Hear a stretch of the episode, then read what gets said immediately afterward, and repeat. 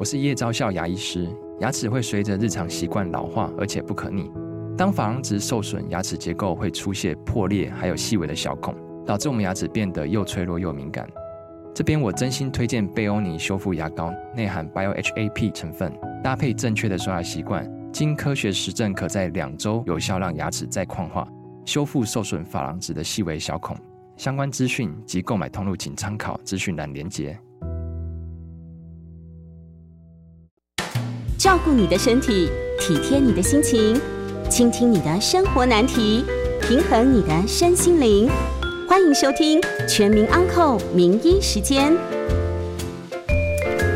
呃，各位空中的朋友以及 YT 线上的朋友们，大家大家晚安。我是联信国际医院急诊学科贾威医师哈，欢迎这个收到呃呃，欢迎大家收听 News 98新闻台每周一到每周晚上八点播出的《全民安扣》节目哈。那我们今天呢，在八点半以后将会接听大家的 call in 来电哈。如果你对今天的主题有兴趣，或是有什么问题想和我讨论的话，也非常欢迎打电话进来，或是在 YT 上用文字留言也都可以哈。那我们的 call in 专线零二八三六九三三九八零二八三六九三三九八。好，那我们今天要讨论和大家去讨论什么样的一个话题呢？我们今天要讲一个大家都非常熟悉，而且是一个在冬天非常常见的疾病。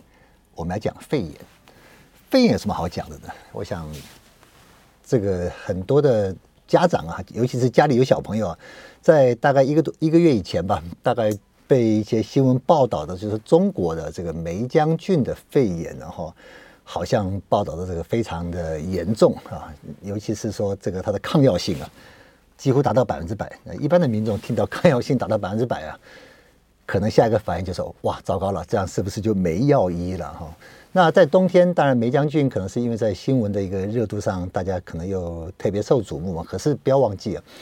冬天啊、本来就是个肺炎好发的季节哈。那为什么会冬天肺炎会好发呢？当然原因也很多。那其中有一个原因，就是因为在冬天的时候啊，大家群聚的时间。会变得比较长，好，大家可能会都会在室内里面，大家在一起，让这个呼吸道的一些不管是病毒也好、细菌也好，哈，比较容易传播，所以它常常就是呼吸道感染，哈，呼吸道的病毒或细菌呢，造成的上呼吸道也好、下呼吸道也好，在冬天通常就会有一些几波的疫情，当然每一年的疫情那个波峰不一样。大家如果印象很深刻的话，大概在五六年前、六七年前，哇，有一段时间冬天呢。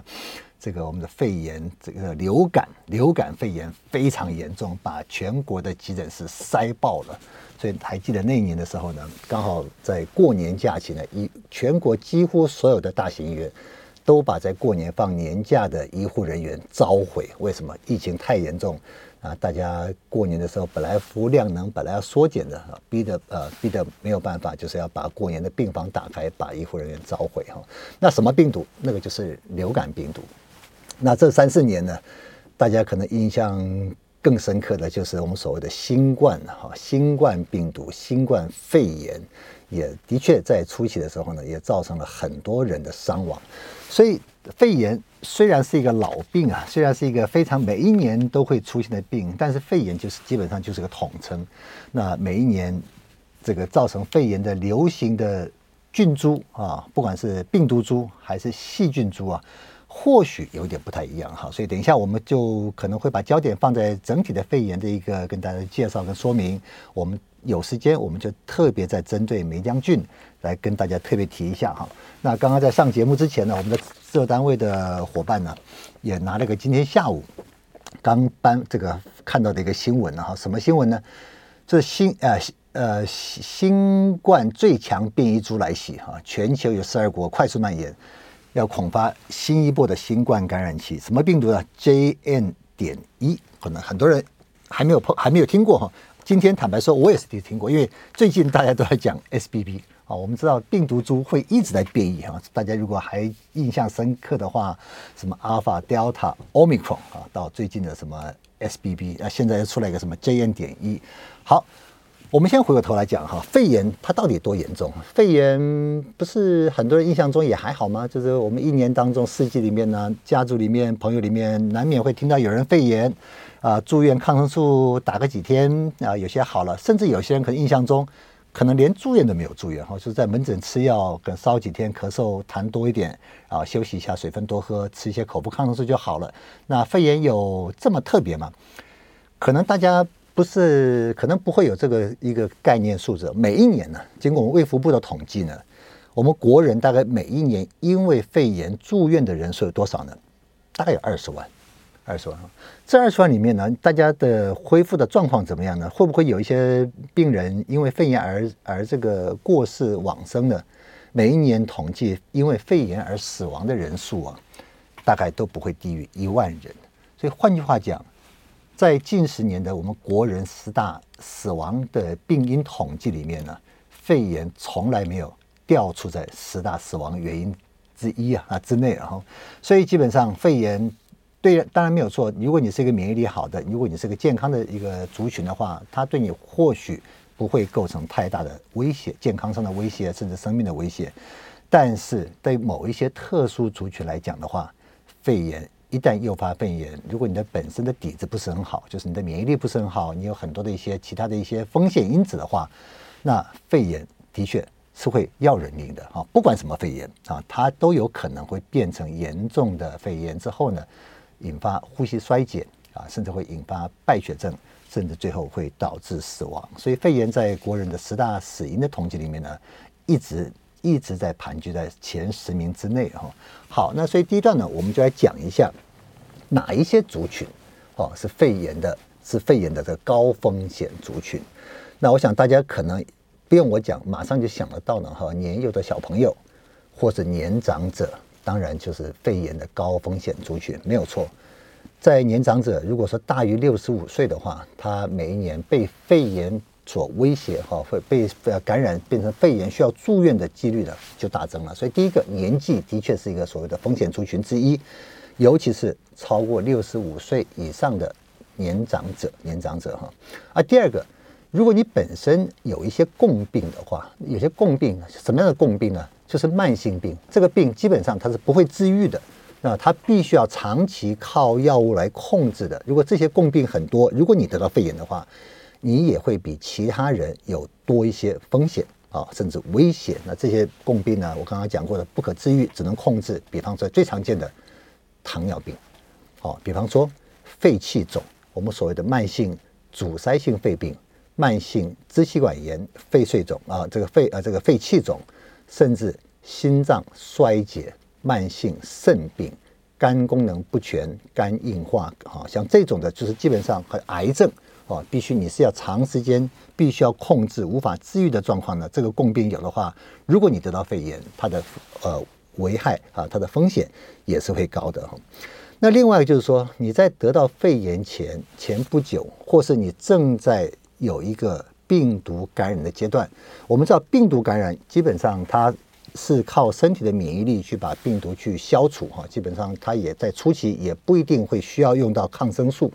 但是病毒感染之后呢，会让你的呼吸道的分泌物会明显增加，在一个分泌物比较多啊，细菌比较容易滋生的环境下呢，一开始是病毒感染，但它很有，如果你的病程拖得比较长，如果你的这个呼吸道的这个卫生没有办法保持一个非常良好的状态的话，你的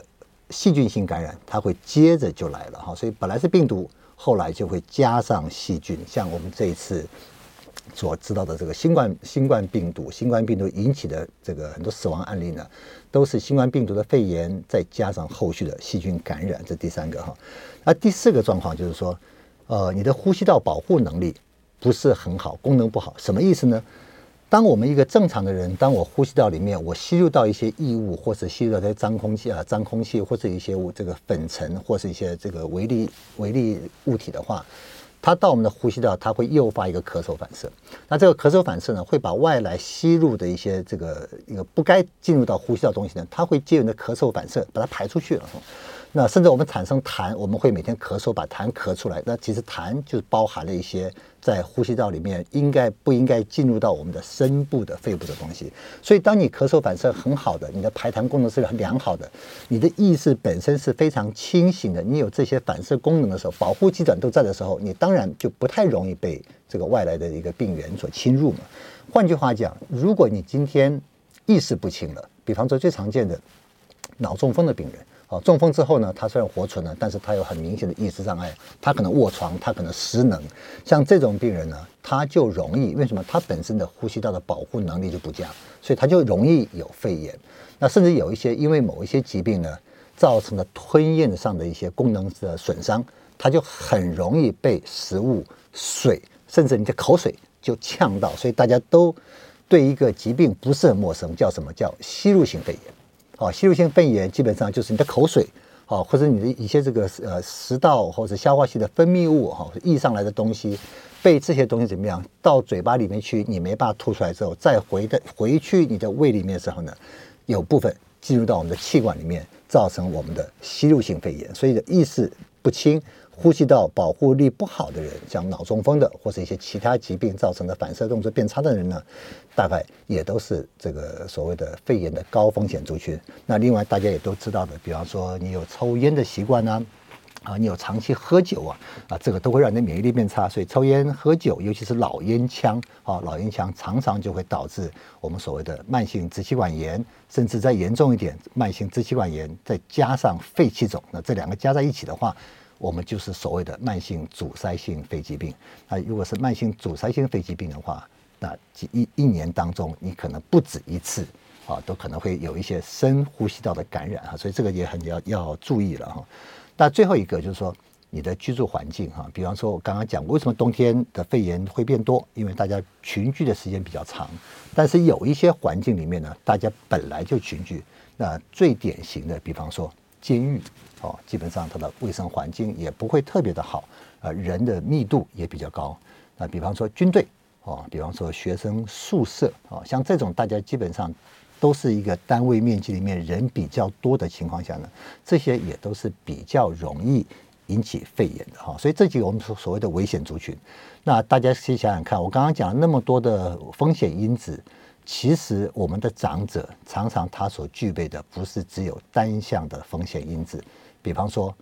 脑中风、失能、卧床的人，他通常第一个他已经呼吸道保护力不好了，那通常这种人大概年纪也都不年轻，可能超过六十五岁了。他为什么会中风？因为他有共病，比方说他有糖尿病。哦，所以像这种状况呢，它是同时好几个风险因子加在一起，所以在冬天啊，或在这个这个。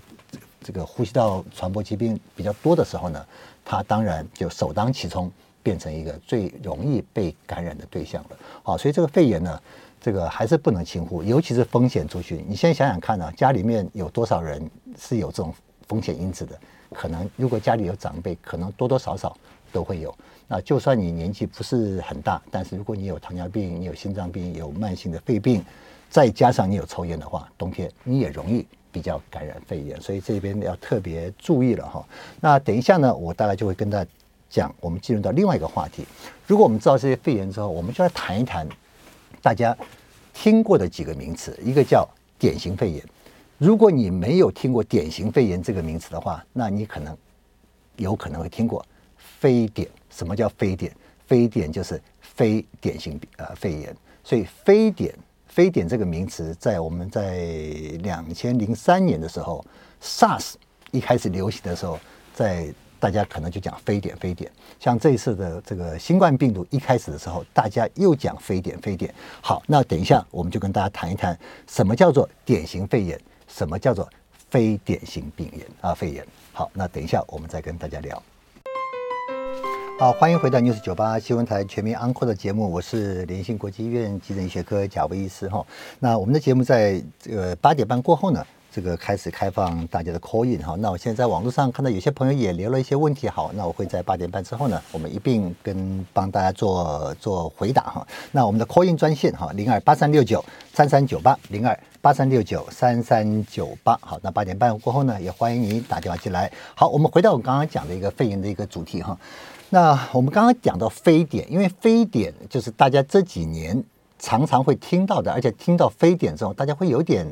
恐慌啊，甚至有点害怕啊，因为非典大家就想到 SARS 啊，说是 COVID 新冠这些病了哈。那为什么会有非典？就是一定会有个典型肺炎。那什么叫典型肺炎呢？就是一般我们在肺炎里面最常见的一个致病源，就是我们所谓的细菌了哈。细菌呢，就是我们所谓的肺炎链球菌。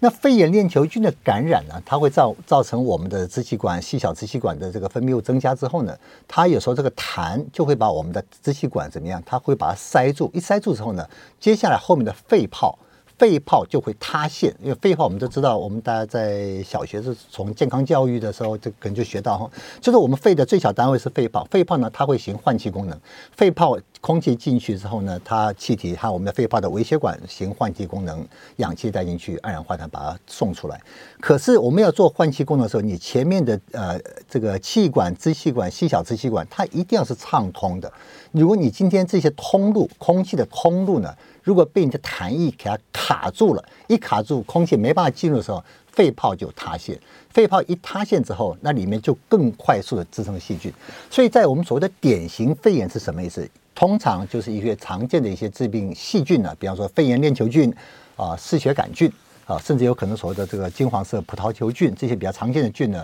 它造成某一些的支气管的阻塞，肺泡塌陷之后呢，它就会产生高烧、厉害的咳嗽。黄痰啊，再严重，你可能会有点胸闷，可能会喘。你去看医生的时候呢，医生一照 X 光片呢，X 光片就看到我们肺在某一些局部的区块里面，它会有一片变白了啊。什么叫变白呢？那基本上那个大概就是肺泡塌陷，里面没有空气了。所以今天我们所谓的典型肺炎，大概就是最用这种最常见的细菌，临床上的表现是一个急性感染，痰多、发烧、咳嗽、胸痛。啊，厉害一点的，甚至有可能会咳嗽呢，带点血丝都有可能。那这种的，就是我们细菌，尤其是肺炎链球菌所引起的肺炎呢，这个我们叫典型肺炎。那当然有典型，就有所谓的非典型。我们的致病源当然不是只有细菌嘛，哈。那最常见的呼吸道感染，尤其是上呼吸道感染呢，我们最常见的什么是病毒啊？比方说大家都呃都知道的小朋友最近呢，哈，前一阵子在梅将军之前呢，我们知道小朋友有一波哇，感冒人数很多啊，呼吸道融合病毒。腺病毒、鼻病毒、流感病毒啊，什么这个副流感病毒，这病毒有非常非常多，所以呼吸道病毒有很多。那当这种的病毒感染引起的上下呼吸道感染的时候呢，它可能也会有一些什么发烧、咳嗽，但是痰或许没有像我们说典型肺炎的那么多、那么黄、那么粘稠，但它会有一些分泌物增多，痰可能会白白的。你去照 X 光片呢，它不是在某一个区域里面呢，它产生一片变白。就换句话讲，它不一定会造成整个肺叶、肺泡的塌陷，但是你会发现两侧的肺呢都有一些浸润。什么叫浸润？其实就是一个肺部的一个发炎反应。所以像这种的肺炎，我们就叫做非典型肺炎。所以在以往，在 SARS 出现之前，在 COVID 新冠出现之前，非典型病炎这个病呢，它就一直在存在着。哦，那以往的大家对非典型病炎的印象或概念呢，就是说它可能没有典型肺炎的病程来得这么的猛、这么的快、这么的严重啊。有时候你靠身体的一些免疫力呢，多喝水、休息哈，或者吃一些这个症状解除的药呢，大部分会怎么样？自己会痊愈，因为非典肺炎呢，大部分是一些病毒引起的。好，所以大家以前对非典肺炎的一个概念上，就是说，哎，它比较轻微。X 光片呢，它不像典型肺炎有那么一个局部的明显的肺炎的变化，但是两侧呢都会有一些浸润。那这种非典肺炎，大家听起来好像是说不是很严重嘛，哈。可是呢，自从我们知道像 SARS 的时候，它就是一个病毒，但是 SARS 的话它会引起一个免疫风暴。啊，所以它一开始的时候虽然是肺两侧的一个轻微的浸润，但是对某一些人引起 SARS 之后呢，你的免疫反应会太强了之后，反而造成一个过度的肺部的防御机转之后，让你的肺部两侧弥漫性的破坏。那这个破坏，很多人就讲说肺纤维化，就是你的肺部大部分的地方呢，经过发炎反应以后结痂就变纤维化了。所以当我们 SARS 出现的时候，我们会发现哇，原来非典。如果它今天是一个新的一个致病源啊，新的病毒株啊，或是一个新的一个呃一个一个病毒啊病毒或细菌呢，它有可能会造成什么很严重的后果。所以大家现在对非典呢，对非典型肺炎也不敢掉以轻心的。像这一次的新冠肺炎，新冠肺炎它一样，它是一个老病毒。新发现造成新的疾病，所以像新冠病毒一开始的时候，我们也称它非典，因为它表现并不是像肺炎链球菌那种那种样子。哦，所以表现一开始的时候，X 光片初步可能没有什么明显变化，但是它很快病情就恶化，然后说两侧的肺 X 光片照起都白了，所以非典呢，它其实是由一群啊不常见的这个肺炎的这个致病原因所引起的肺炎。那原则上它本来应该是病程比较缓和的，它本来是靠身体的免疫力，它可以自己去治呃自自己呃自己怎么叫治愈自己痊愈的。但是因为这里面有一些新的病毒或者病原的加入呢，它有时候会让我们对这个疾病非常的陌生。那甚至有时候对新的疾病呢，我们就不可预测。所以虽然是非典，但是如果你本身如果你本身是一个免疫力非常不好的人的话，也要很小心。好，所以我们常讲老人家，哦，他他常常有时候也会。因为非典型肺炎，然后造成一个很严重的一个一个呼吸衰竭，甚至有时候甚至会造成一个很大家很不愿意见到的一个后果，就是死亡。所以不管是 SARS 也好，在一开始的新冠病毒也好，大概都是这个样子了哈。那另外我们要讲说流感，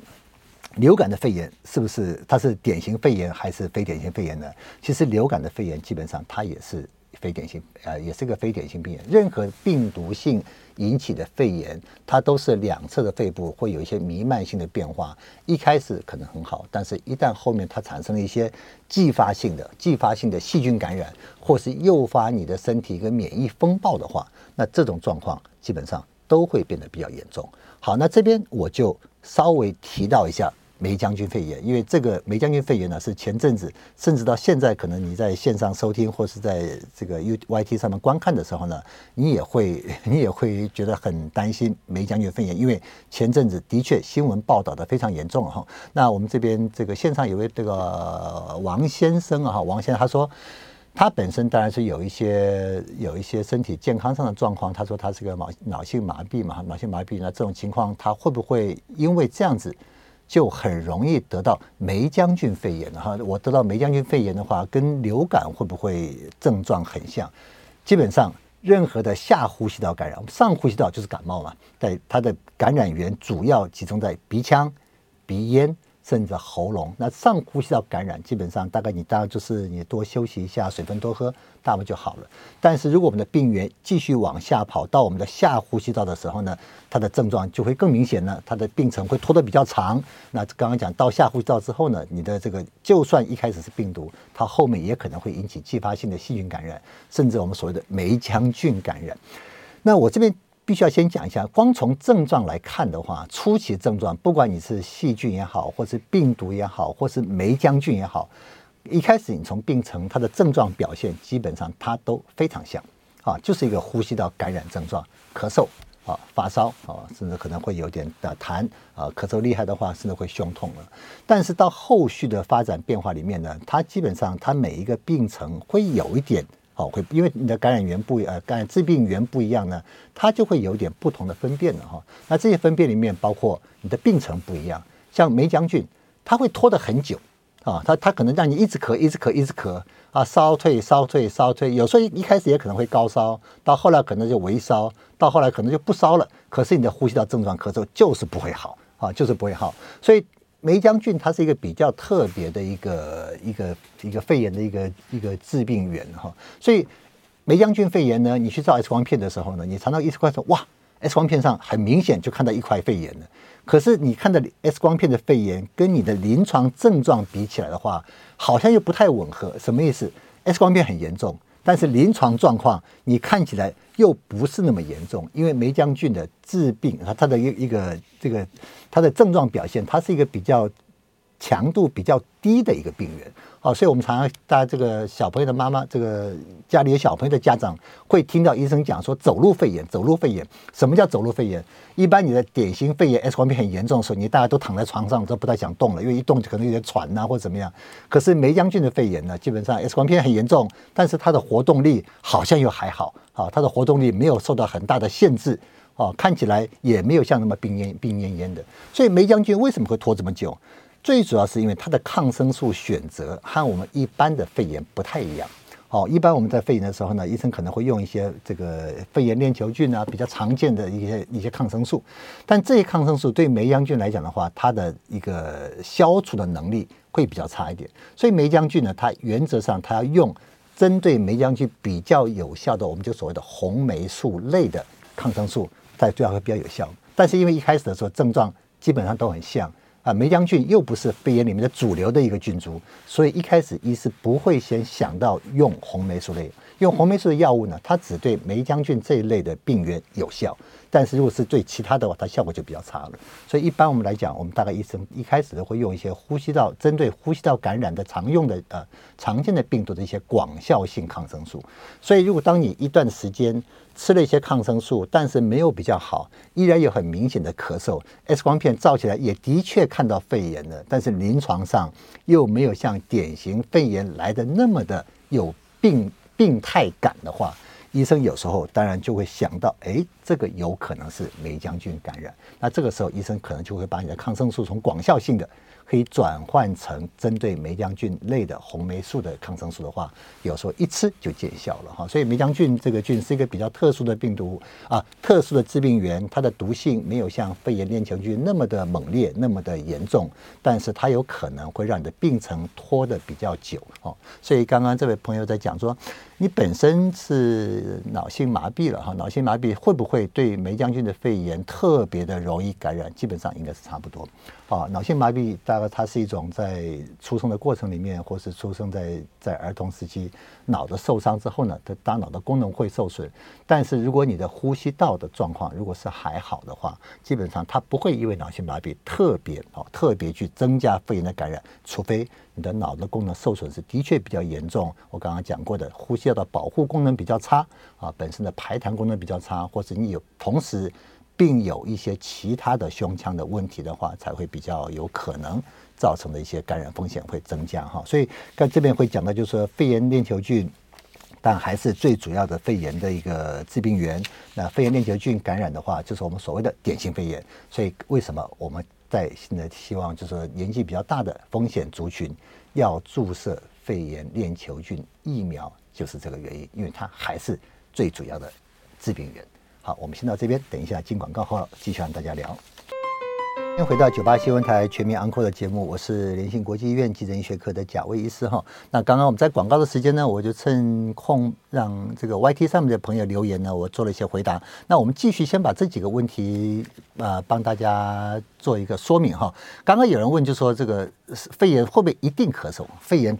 通常都会咳嗽，因为它毕竟是呼吸道的感染嘛，所以呼吸道感染，如果你的这本身的防御机制还存在的话，你大概都会有一些要把痰、要把这个致病的病毒或细菌排出去的这个一个保护机制啊，保护动作。那这个动作在在我们观察到就是咳嗽嘛。但如果你本身的状况真的非常不好了哈，比方说他也是个久病卧床、失能的这个一个老人家或者失能的病人的话，他如果没有这些咳嗽反射的话。当然也有可能会肺炎，那这种情况就会很糟糕嘛。就是我们常常会碰到一些这个养护机构、长照机构送来的一些住民呢，就是发烧，你问他有没有咳嗽，他也没什么咳嗽，但是 X 光片一照的话，他就是一个很严重的肺炎哈。所以肺炎大部分会咳嗽哈。所以如果你是一个正常人，应该会咳嗽，咳不停。新冠、梅将军怎么分啊？怎么分？大概就要到医院做检验了哈。如果一直咳嗽，久咳久咳，咳得很长的时间。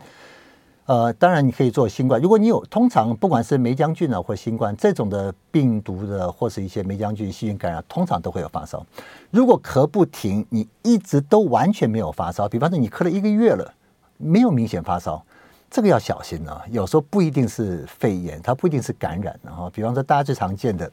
这个胃食道逆流啊，胃食道逆流，胃酸涌上来之后一直刺激你的喉咙，它也会咳嗽。那这个尤其是夜咳，一躺下来会咳得更明显。另外，不要忘记这个肺部肿瘤。肺部肿瘤有时候呢，它如果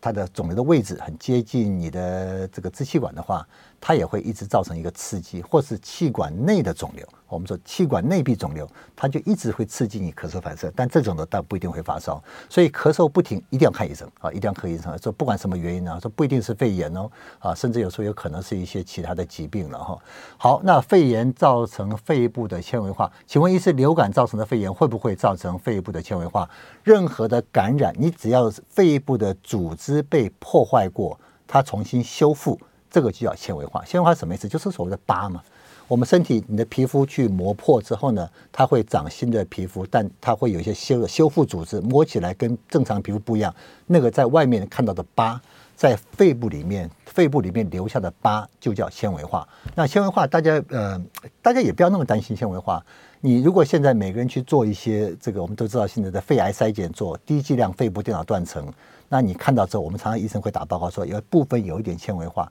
那这什么意思？就代表你之前有过一些肺部的感染。那如果是局部的，它也不会造成你的呼吸功能太大的一些的受损或限制啊，除非你是很严重的双侧的哈，双侧弥漫性的发炎感染。那这个在好了之后，当然，如果你的纤维化的面积比较大的话，那这个就会对呼吸造成影响，你的呼吸功能可能就明显受损了哈。好，我们先把我们先这个，我们先在网络上的问题先回答到这边，我们看看开放线上的朋友有什么问题，我们就可以打进来了。好，还没有打进来之前哈，我想下面一个问题我还是一并回答一下了哈。呃，贾医生你好，如果症状轻微的话。可不可以自行等待自愈啊？自己愈啊，自己恢复嘛哈？如何判断病情是否恶化？观察多久？什么时候该立即就医？对于老人、小孩、慢性病的人，是不是在初期不管症状轻微或严重，就该用上抗生素？好，问的问题其实有点专业了哈。这个我们等一下本来就要下一步要跟大家讲。那肺炎的诊断，我们用靠什么来诊断？基本上医生基本就是靠你的临床的症状的描述。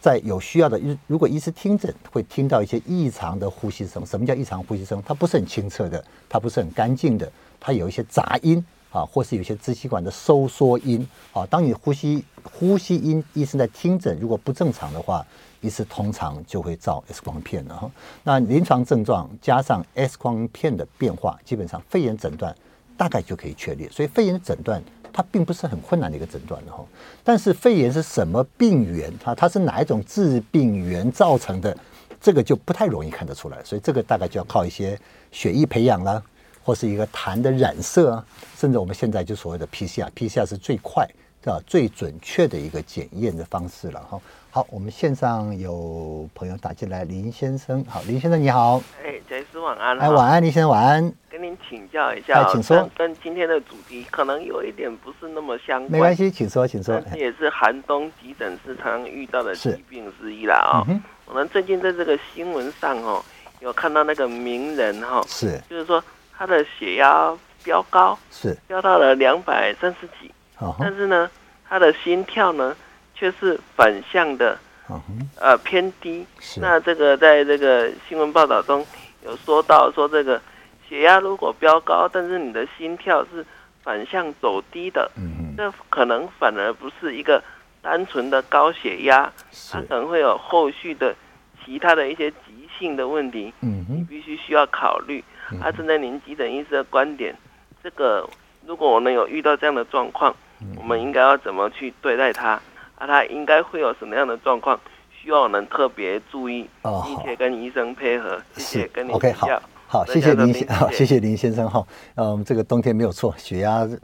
飙高啊，什么这个心血管疾病啊，这种状况的确会很多了哈。不管血压也好，心跳也好，它是我们我们所谓的这个叫生命迹啊，生命啊，生命迹象了哈。呼吸次数、心跳次数啊，血压高低、体温高低这几个就我们叫生命征象哈。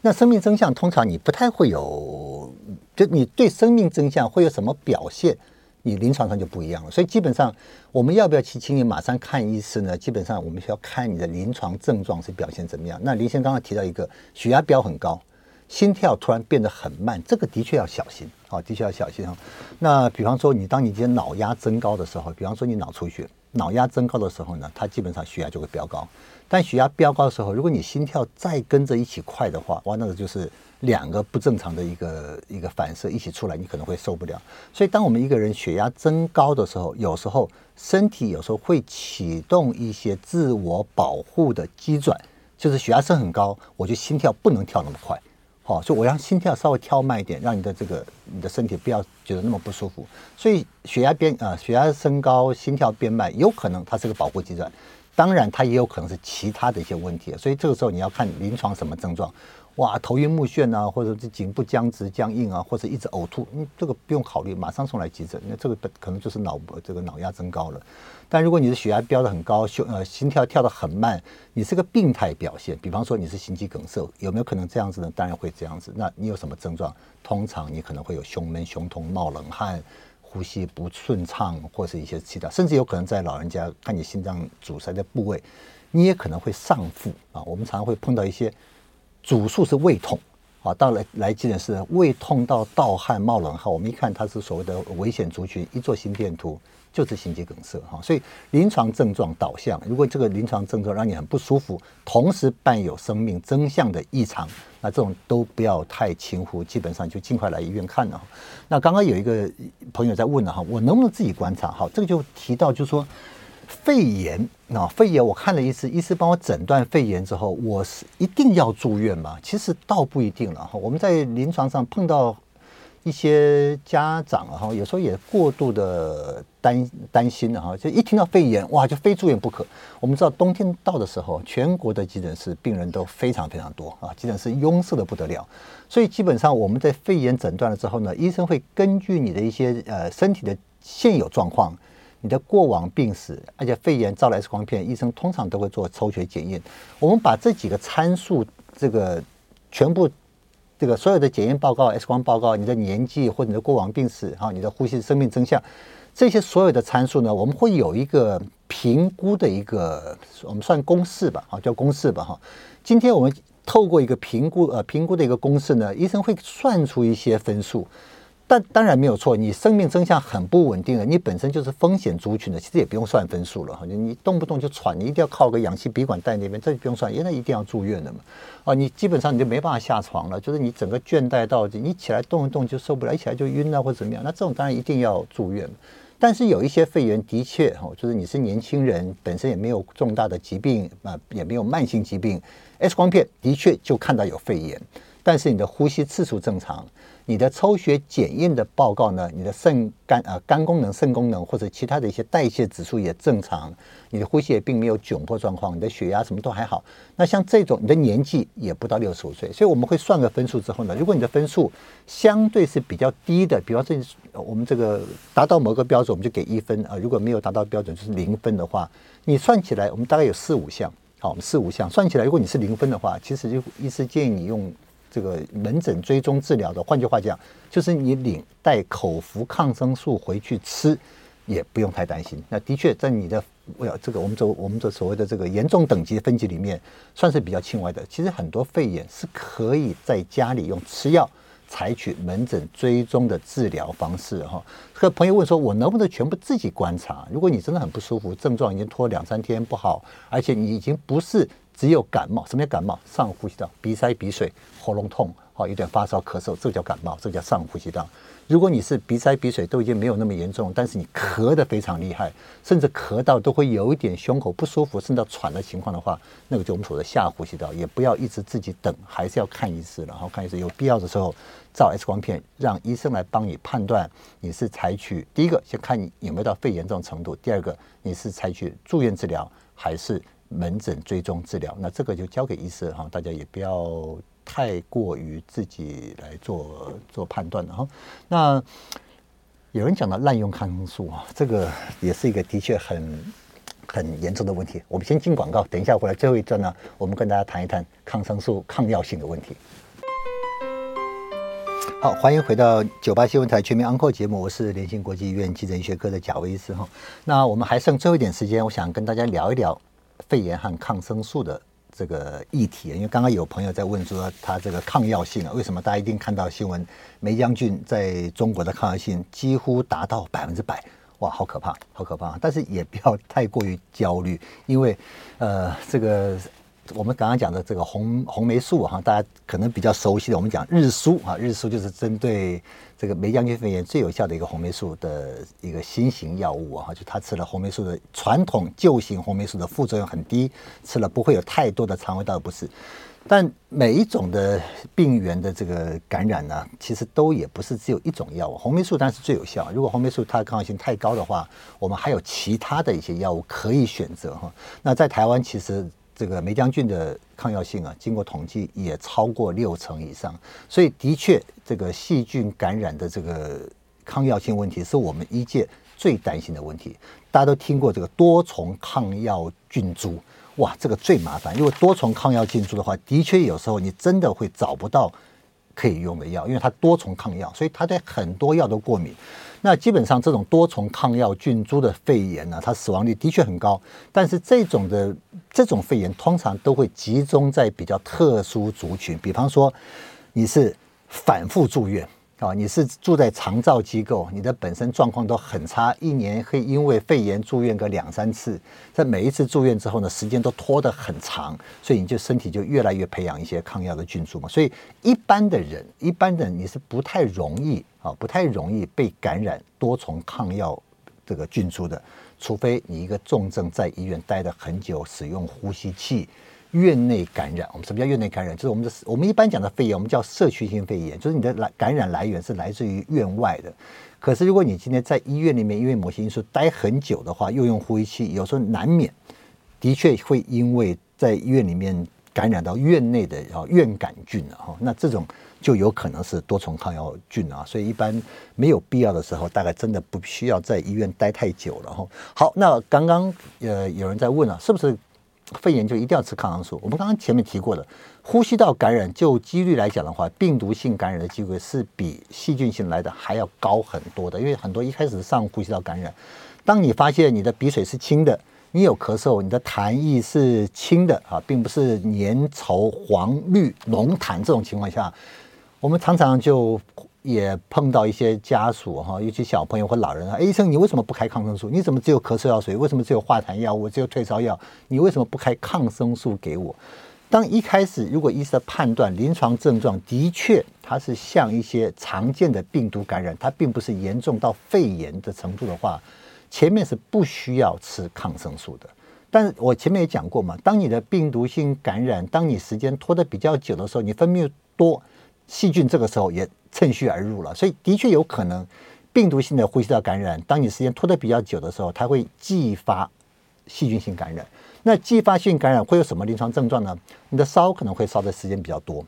要更明显的，你的痰开始会变得浓稠，你的痰颜色会变得比较黄，甚至有人会讲说变得比较绿。像这种状况，大概说它有了细菌感染了，那这种情况怎么办？就用抗生素。啊，就用抗生素，所以很多人讲说，那你既然会知道，我每次都这样子啊，为什么不一开始帮我用呢？你一开始过度去使用抗生素的话，我们所面临的状况就是现在大家所看到的，对某一些菌株啊的抗药性特别强。当你抗药性特别强的时候，大家以后再用的时候，它的效果就不好了。所以，当你效果不好的时候，我们要再选择，通常就是往下面、往低阶的药，就是第一选择没办法用的时候，我们通常就选第二选择、第三选择、第四选择。那这种药，要不然就是它的呃副作用会比较明显啊，或者它的疗效就没那么好。所以，抗生素真的不需要这个过度使用啊。所以，医生在一开始的判断你不需要使用的时候，我想跟医师多做沟通再说明哈。那另外一种状况就是说，好。那我一旦用抗生素，我要用多久？哦，我要用多久？哈，有些人常常讲说，哇，我们常常也碰到一些咳，因为只是因为咳嗽没有好，抗生素一直吃超过两个礼拜的，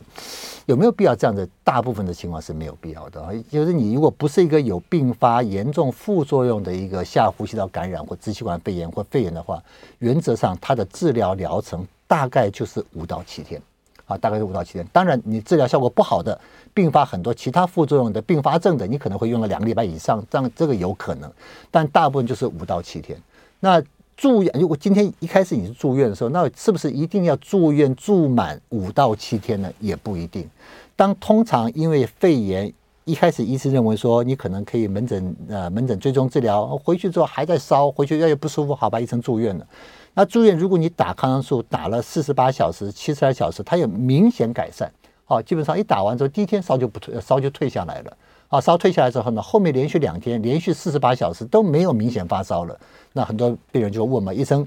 你要不要再帮我照张 X 光片看看，看我好了没有？X 光片一旦出现变化，它的 X 光的变化恢复到正常，它这个需要时间。换句话讲，你可能临床上的肺炎都已经控制的差不多了。医生跟你说你的药可以停下来了，这个时候 X 光片都不一定恢复正常，好，所以你不用那么急着要医生帮你照 X 光片去做追踪，那么多辐射线对你也不见得是好事，所以基本上的治疗有效没有效，我们会看临床上它的症状，或是可以靠一些抽血检验室的检查，白血球数有没有降下来，发炎指数有没有降下来，临床上烧是不是退了？如果都比较好的话，基本上你可以出院。那出院，如果你可能住了三天，你可能住了四天，你回去之后，你可能还要继续用口服的抗生素吃两到三天、四天、五天，不一定看你的症状哈。所以五到七天大概是一个基本上的一个一个治疗的一个一个阶段。好，那。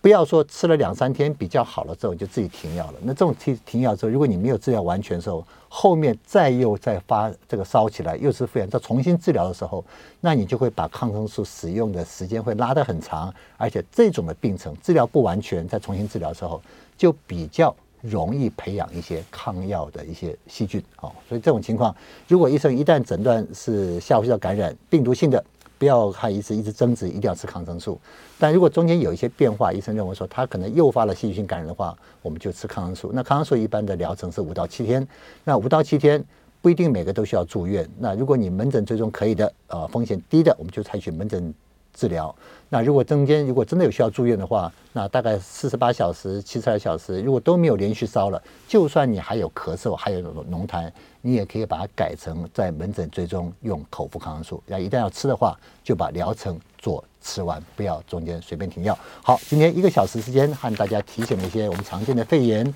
跟一些注意事项。最重要的、最好的预防方式，打疫苗，肺炎链球菌疫苗。流感疫苗、新冠新型呃新型病毒的疫苗，如果你是风险族群，一开始我们讲的风险族群，请不要忘记打疫苗是最有效预防肺炎的方法。OK，我们今天到这边，好，各位，拜拜。